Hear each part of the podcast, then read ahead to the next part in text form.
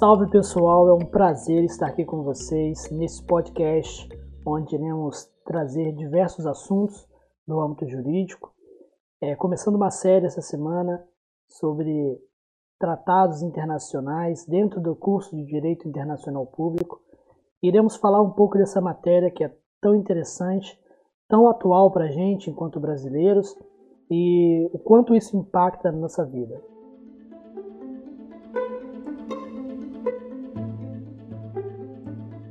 Bom, para a gente começar, a gente volta um pouquinho na matéria para relembrar que a gente estudou fontes do direito internacional público. E os tratados internacionais fazem parte dessa fonte.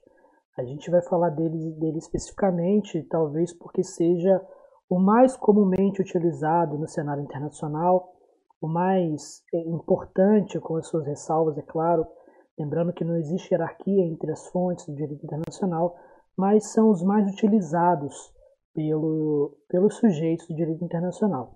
E, para um primeiro momento, é importante a gente trazer a conceituação do que são os tratados internacionais. Tratados internacionais são acordos escritos. É importante a gente lembrar que é, a, a palavra né, escrita do acordo internacional ela traz como consequência uma segurança jurídica maior para aqueles contratantes. Né? Nada mais são do que, do que acordos, do que contratos, né? esses, esses tratados internacionais, e a forma dele escrita ela abarca uma segurança jurídica maior.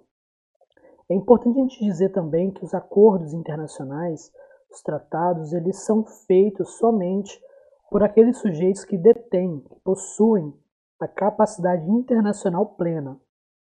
Por que esses tratados eles existem? Né, o objetivo deles, basicamente, é produzir efeitos jurídicos né, na, na, na seara, no tocante daqueles temas que são de interesse da própria sociedade internacional.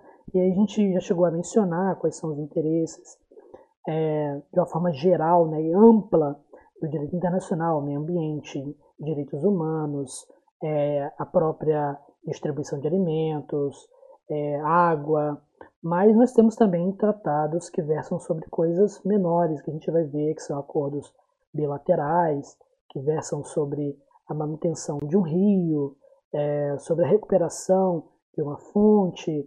Né? Então a gente tem diversos tipos de, de alcance desse tratado não se restringindo a, a não tendo um rol taxativo para eles.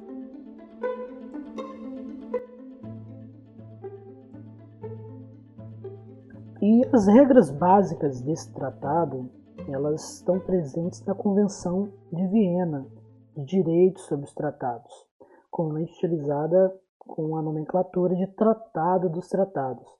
Em 1969, na cidade de Viena, na Áustria, foi designado um documento que versava sobre os direitos dos tratados. E essa convenção ela abarca todos os sujeitos do direito internacional público. Então, é importante a gente é, lembrar aqui que essa Convenção de Viena de 1969, né, do direito dos tratados, ela vincula, ela acaba por vincular todos os sujeitos do direito internacional público que possuem capacidade internacional plena. Isso quer dizer que se houverem partes querendo contratar, querendo firmar um acordo internacional, obrigatoriamente, apesar de não terem possivelmente aderido esse acordo, esse tratado, obrigatoriamente eles devem observar as regras postas nesse tratado, nessa convenção. Então, a Convenção de Viena acaba por vincular todos os sujeitos do direito internacional público para que se torne se tornasse uma, uma, uma regra geral sobre os tratados internacionais.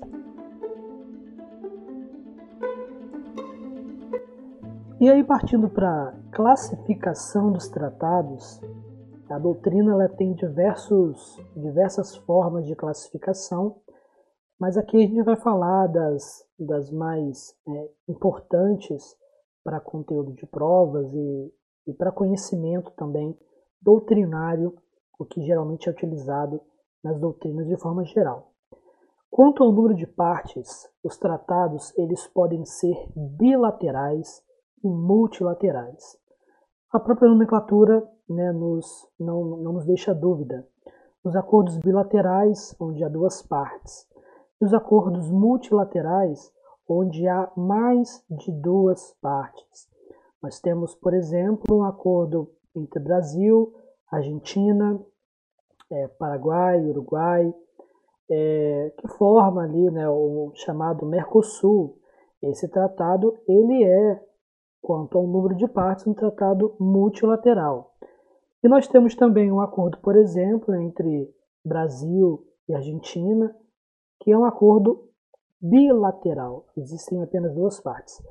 É possível ter um acordo unilateral? Não, não existe um acordo unilateral porque não teria sentido para o direito internacional uma parte querer acordar é, com as prerrogativas de seu interesse, da sua vontade, e ter ali apenas ela para poder decidir. Não, é, não, não há uma lógica é, é, internacional, uma lógica para poder ter um tratado unilateral. Isso não existe. Quanto ao procedimento, é, é possível a gente dividir a forma de que esse tratado ele pode se decorrer, ele pode ser da forma solene, e solene a gente utiliza aqui a ideia formal do, da, da, do procedimento, em que é necessário etapas para que o tratado tenha validade, e aqui a gente pode falar da negociação, da assinatura, autorização de ratificação, ratificação, registro e publicação. Então nós temos a forma solene.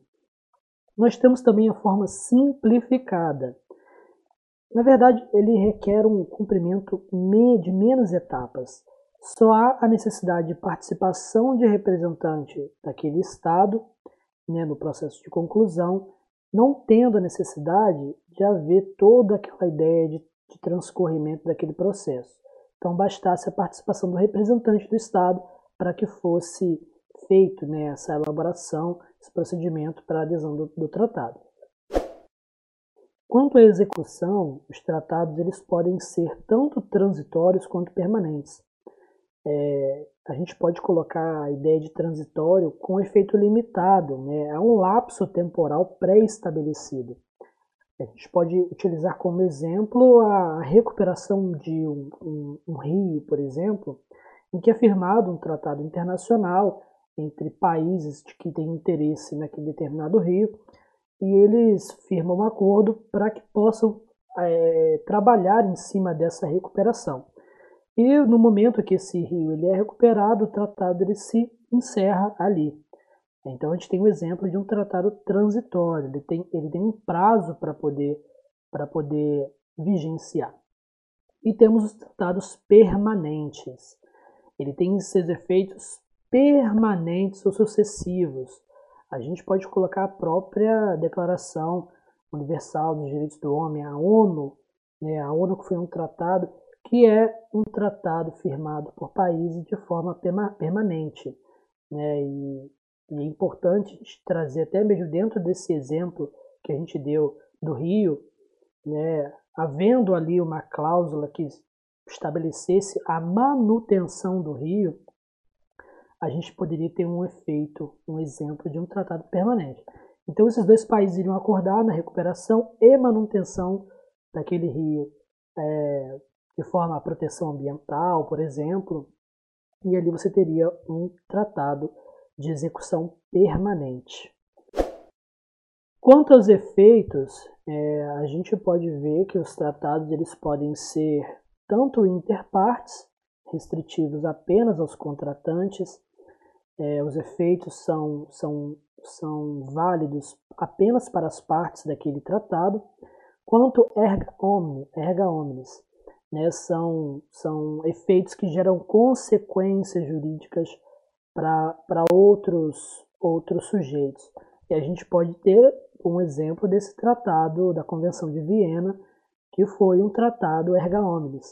Né? Apesar de de haver ali os, o quórum mínimo para adesão e para efeito do tratado, ele é um tratado que acaba por vincular todos os sujeitos então sendo um, um tratado de efeito erga omnes. Quanto à adesão, a gente pode dizer que os tratados é, eles podem ser tanto abertos quanto fechados. A ideia aqui realmente é essa de, de aberto para outros, outros sujeitos entrarem e fechados para a mesma finalidade. É, em geral, os tratados eles têm é, é, essa ideia de, de serem abertos. A gente viu lá na, na classificação de sujeitos, né, de serem a sociedade internacional ser aberta, ser universal. E aqui a ideia é basicamente quanto ao interesse daquele tratado. O aberto ele, ele permite a adesão posterior de sujeitos que não participaram da elaboração e da conclusão. A gente tem diversos aí. E os fechados, eles, eles têm a prerrogativa de que o interesse ali é daqueles que estão contratando. Né? Não teria sentido nenhum, por exemplo, é, é, é de um país da Ásia é, querer entrar num acordo entre os países da América do Sul, por exemplo, para a recuperação econômica do bloco é, é, do Mercosul, por exemplo. Então seria um acordo ali entre Paraguai, entre Brasil, Argentina, entre Uruguai, entre Bolívia, e ali haveria um acordo né, fechado para o próprio bloco para poder recuperar ali o comércio, a economia, então não teria sentido um país, por exemplo, como Tailândia, querendo entrar, então a gente pode caracterizar esse acordo como, como um acordo fechado, adesão fechada.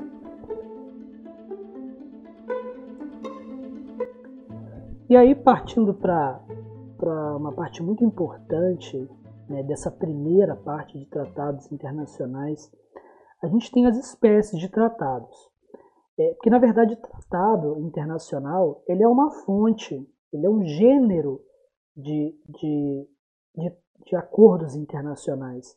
E aqui a gente vai poder esmiuçar de uma forma, claro, não é, é profunda, porque o tempo não nos permite, mas pincelando os acordos, as espécies de tratados mais utilizadas pela sociedade internacional. E aqui a gente já começa dizendo que a carta é um tipo de tratado que cria organizações internacionais com objetivos, órgãos e modos de funcionamento. E aqui a gente coloca, por exemplo, né, a carta que criou a própria Organização das Nações Unidas, a ONU.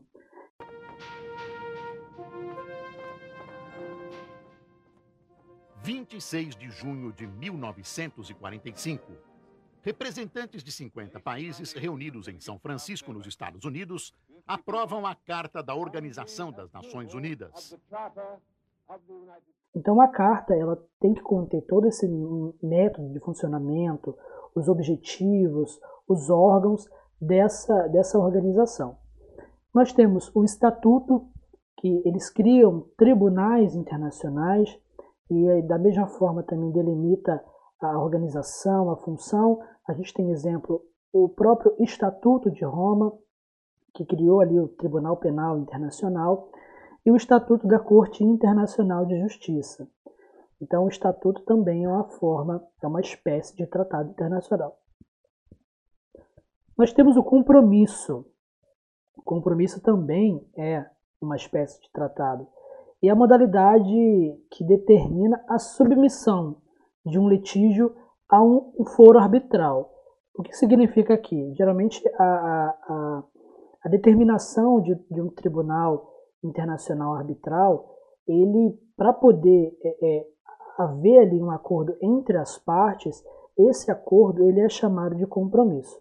Assim também como temos a espécie concordata, e aqui é importante a gente, a gente colocar um, um, um marca-texto em cima, porque a concordata ela é um compromisso em que a Santa Sé, que a gente viu lá como, como sujeitos do direito internacional, é aquela organização é, é, é, do Vaticano. Né?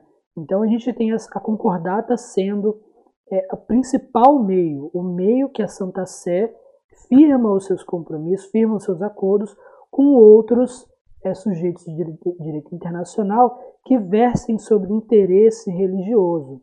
Né? A gente tem como exemplo a concordata entre a Santa Sé e Portugal em 1940, né? o, o Estatuto Jurídico da Igreja Católica no Brasil, que foi um, um acordo né, entre a Santa Sé e o Brasil. Então, todos os acordos que tratarem sobre interesse religioso e tenham a Santa Sé como parte nesse, nesse tratado, ele se chamará concordata. A gente tem a convenção, talvez um dos mais utilizados, é, é, uma das mais espécies utilizadas do direito internacional, dos tratados. Eles têm como objetivo, a convenção tem como objetivo, o acordo multilateral. Geralmente é, são estabelecidas normas gerais de direito internacional, um tema de grande interesse mundial.